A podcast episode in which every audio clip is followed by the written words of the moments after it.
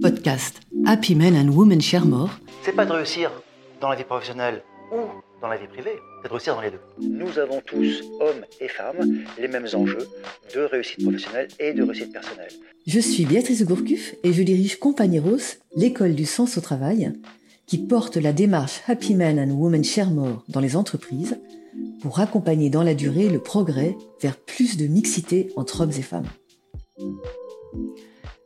De la baguette magique à la confrontation au réel, les fausses bonnes idées de l'égalité professionnelle. Podcast Happy Men and Women Share More, octobre 2022.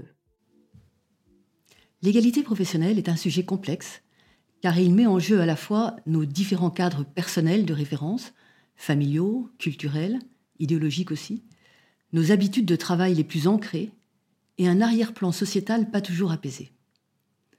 Face à cette complexité, un certain nombre de réponses opérationnelles ont été élaborées pour réaliser cette égalité professionnelle dans l'entreprise, avec souvent la tentation d'y voir la baguette magique qui allait enfin engendrer un progrès significatif. Mais l'entreprise est le lieu par excellence de la confrontation au réel, elle teste en permanence ses différentes réponses, et devant l'insuffisance ou la lenteur des résultats, elle est amenée à explorer de nouvelles approches pour s'ancrer toujours plus dans une cohérence, un réalisme et une neutralité qui seuls permettront de vrais progrès bénéfiques pour tous. Illustration avec quatre fausses bonnes idées qui invitent à emprunter ce chemin de confrontation au réel. Changer les femmes, changer les hommes, détruire les stéréotypes, instaurer des quotas. La fausse bonne idée numéro un serait de changer les femmes pour les aider à mieux accéder au même niveau de pouvoir que les hommes. Derrière cette idée, il y a toutes les démarches de coaching, de mentorat, de rôle modèle féminin. Ce sont des actions assez faciles à mettre en place, pas très coûteuses, et qui ne demandent pas trop d'engagement de la ligne managériale. Quel est l'impact? Ces actions ne sont pas inutiles car elles permettent effectivement de booster la carrière d'un certain nombre de femmes. Mais sur un plan macro, l'impact reste assez limité. Bien que le coaching des femmes ait constitué pour beaucoup d'entreprises l'essentiel de leur investissement, on a toujours, dans la plupart des grandes entreprises aujourd'hui, cet énorme effondrement à un moment d'environ 50% de femmes qui disparaissent des poules de collaborateurs qui pourraient être nommés à haut niveau. La principale critique de l'approche Changer les femmes est qu'elle évite de poser un vrai questionnement sur la responsabilité du système dans lequel se produit la discrimination des femmes.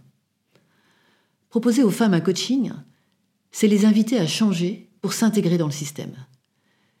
Les femmes sont implicitement considérées, même si ce n'est pas dit comme cela, comme responsables de leur discrimination. C'est à elles d'avoir plus confiance en elles, c'est à elles d'avoir plus de réseau, c'est à elles d'avoir plus d'ambition, c'est à elle de devenir plus assertive. Le système n'est pas en cause, ce sont les femmes qui doivent changer. Dans le fond, c'est une approche assez sexiste. C'est vicieux, paradoxalement, parce que c'est très apprécié des femmes. Mais qui n'apprécierait pas un bon coaching, homme ou femme? Du coup, comme c'est assez simple et que les femmes qui participent à ces démarches sont satisfaites, les entreprises se disent assez spontanément on a aidé les femmes, on a fait du bon boulot, il y a une satisfaction, on a fait notre job. Je crois que non, elles n'ont pas fait leur job. Elles ont fait une chose, certes, mais il y a loin de la coupe aux lèvres par rapport à l'égalité, et on le voit car les chiffres évoluent peu ou très peu sur l'accès des femmes aux plus hautes responsabilités.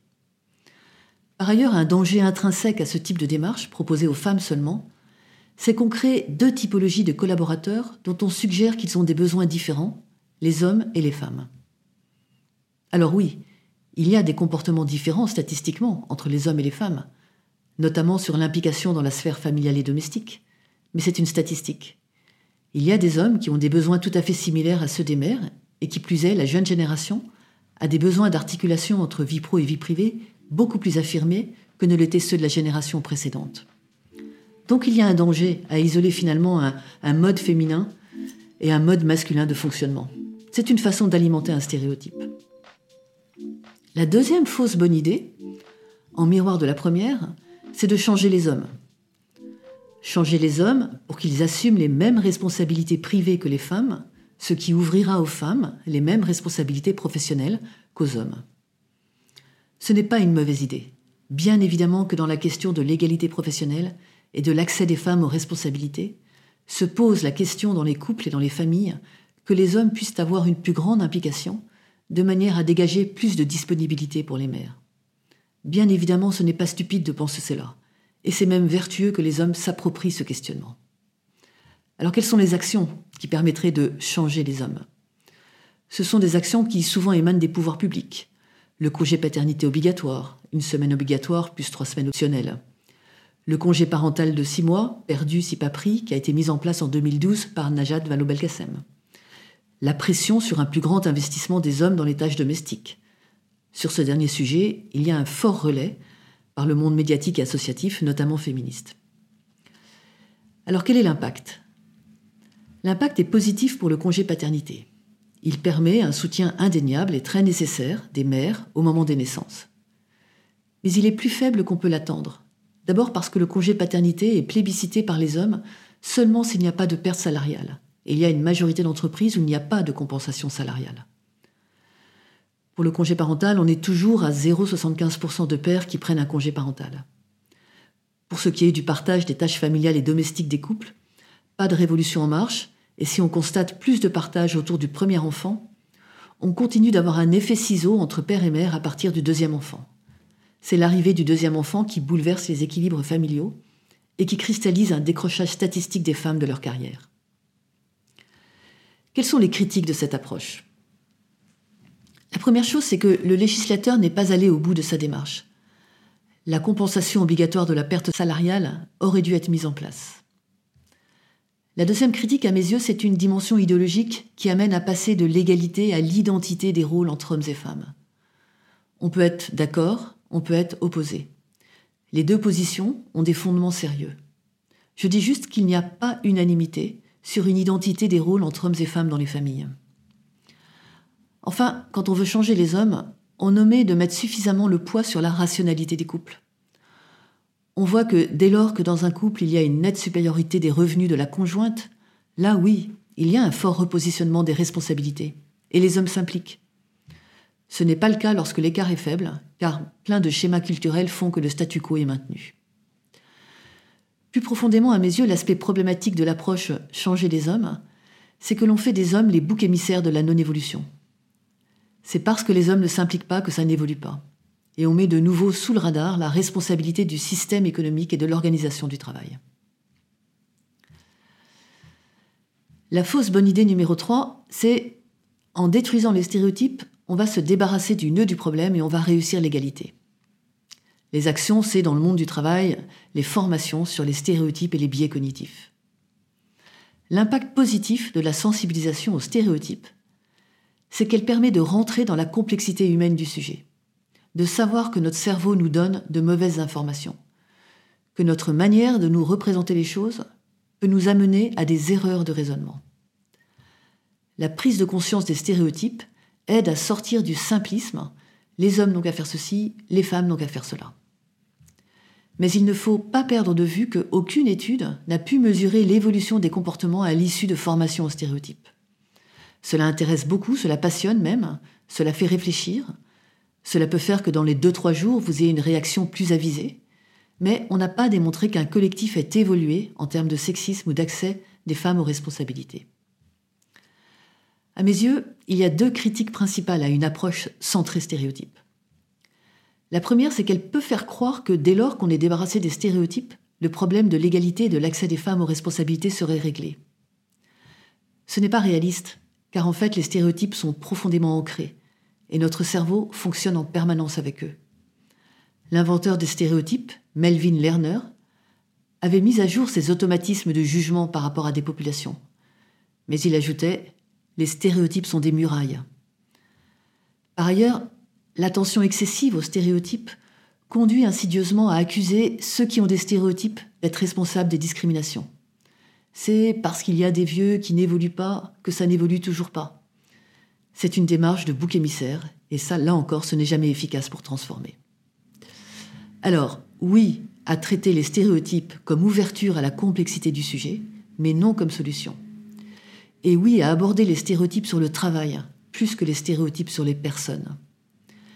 Les stéréotypes sur le travail, on peut les changer. Il y en a un, par exemple, sur lequel Happy Men and Women Share More s'est beaucoup battu, c'est le télétravail. Il y a encore trois ans, nous disions à des recruteurs que si on pouvait mettre du télétravail au moins une journée par semaine pour toute la chaîne managériale, on aurait arrondi un angle important de l'accès des femmes aux responsabilités. Il y a trois ans, on nous riait au nez. Vous êtes bien gentil, mais un manager, il est là tous les jours, il arrive le premier et il part le dernier, c'est ça un vrai manager. Aujourd'hui, après la crise sanitaire, les lignes ont indéniablement bougé sur cette représentation du télétravail. La quatrième fausse bonne idée, c'est d'instaurer des quotas sur fond de constat d'échec du progrès de l'égalité. Aujourd'hui, la loi impose deux quotas en faveur de l'égalité professionnelle. Les quotas Copé-Zimmermann, qui imposent depuis 2010 40% de femmes dans les conseils d'administration, et les quotas Rixin, votés en décembre 2021, qui imposent des quotas de femmes dans les comités exécutifs 30% en 2027 et 40% en 2030. L'impact est réel dans les conseils d'administration, puisqu'on a dépassé les 40% de femmes, mais ce résultat est fragile, ce qui explique qu'on maintienne ce quota malgré l'atteinte des objectifs. Par ailleurs, les quotas dans les conseils n'ont pas eu d'effet d'entraînement dans les entreprises, puisque les quotas RICSIN ont dû être votés et compléter le dispositif. Les quotas posent deux principaux problèmes. D'abord, ils génèrent la discrimination d'hommes de talent qui n'ont pas de responsabilité personnelle dans les discriminations subies par les femmes. Ensuite, ils mettent en question la légitimité des femmes nommées par quota. Plus fondamentalement, là où les quotas ont un caractère vicieux, c'est qu'ils consistent à faire augmenter les chiffres sans changer la réalité qui a créé les situations de discrimination. Si on enlève les quotas, le problème reviendra immédiatement. Alors que faut-il faire à la place? En fait, les quotas ne sont efficaces que si on met tout en place pour éviter de les subir. Ce qui va me permettre tout naturellement de conclure de façon globale. Changer les femmes, changer les hommes, éradiquer les stéréotypes, mettre des quotas. Ces approches, confrontées au réel, révèlent une part d'idéologie. Ce qu'il faut faire, c'est changer le travail, changer le système, faire de l'inclusion. Changer le système pour permettre aux femmes, avec leur fonctionnement tel qu'il est, aux hommes, aux jeunes, aux pères, aux mères, d'accéder aux responsabilités que leur talent mérite dans le monde professionnel. Cela suppose de transformer la culture de l'entreprise, les méthodes de travail, les comportements et les pratiques managériales, pour que, quelle que soit la vie privée d'un collaborateur, homme ou femme, père ou mère, il puisse accéder au plus haut niveau professionnel sans sacrifice excessif dans sa vie privée. Le prisme d'un accès normal pour les hommes comme pour les femmes à leurs enjeux essentiels de vie privée éclaire l'essentiel des enjeux d'inclusion dans les entreprises. Il s'agit d'identifier une par une les pratiques déclusives liées à cela, qui sont très nombreuses, et à leur substituer des pratiques inclusives. Alors les pratiques inclusives qui permettent cet assouplissement, c'est le télétravail, le 4-5e manager, la semaine de 4 jours, c'est la diversité des parcours de réussite, c'est l'organisation des temps sociaux, c'est la vigilance sur la charge de travail, c'est les horaires de réunion, la ponctualité, c'est la gestion des urgences, c'est des dirigeants, hommes et femmes, qui soient des rôles modèles, et pas seulement des femmes modèles. On a tous des sacrifices de vie privée quand on travaille à un niveau conséquent de responsabilité. Mais il ne faut pas que ce soit tout le temps, il ne faut pas que la vie privée soit oblitérée par les sacrifices que demande la vie professionnelle. Ne pas aller au cinéma un soir, ce n'est pas un sacrifice excessif. En revanche, ne pas voir ses enfants durablement, ou ne pas être suffisamment proche de son conjoint ou d'un parent malade, ce sont des sacrifices excessifs qui détruisent le sens du travail et amènent des dommages dans les couples, dans la relation parent-enfant, dans les familles et dans la société, qui sont très dommageables. Si toutes les entreprises étaient réellement inclusives, on n'aurait pas besoin de changer les femmes, ni de changer les hommes, ni de supprimer les stéréotypes, ni même de pérenniser les quotas. La société est partie prenante, bien sûr, par des politiques pragmatiques qui facilitent la vie quotidienne des hommes et des femmes qui travaillent. Par exemple, un grand service public de la petite enfance et de la grande vieillesse, la rémunération, des modalités de rémunération des temps partiels parentaux. Happy Men and Women Share More accompagne les entreprises pour accomplir cette révolution douce. Sa pédagogie est fondée sur l'exemplarité et les petits pas. Découvrez nos méthodes sur notre site happymenandwomensharemore.com.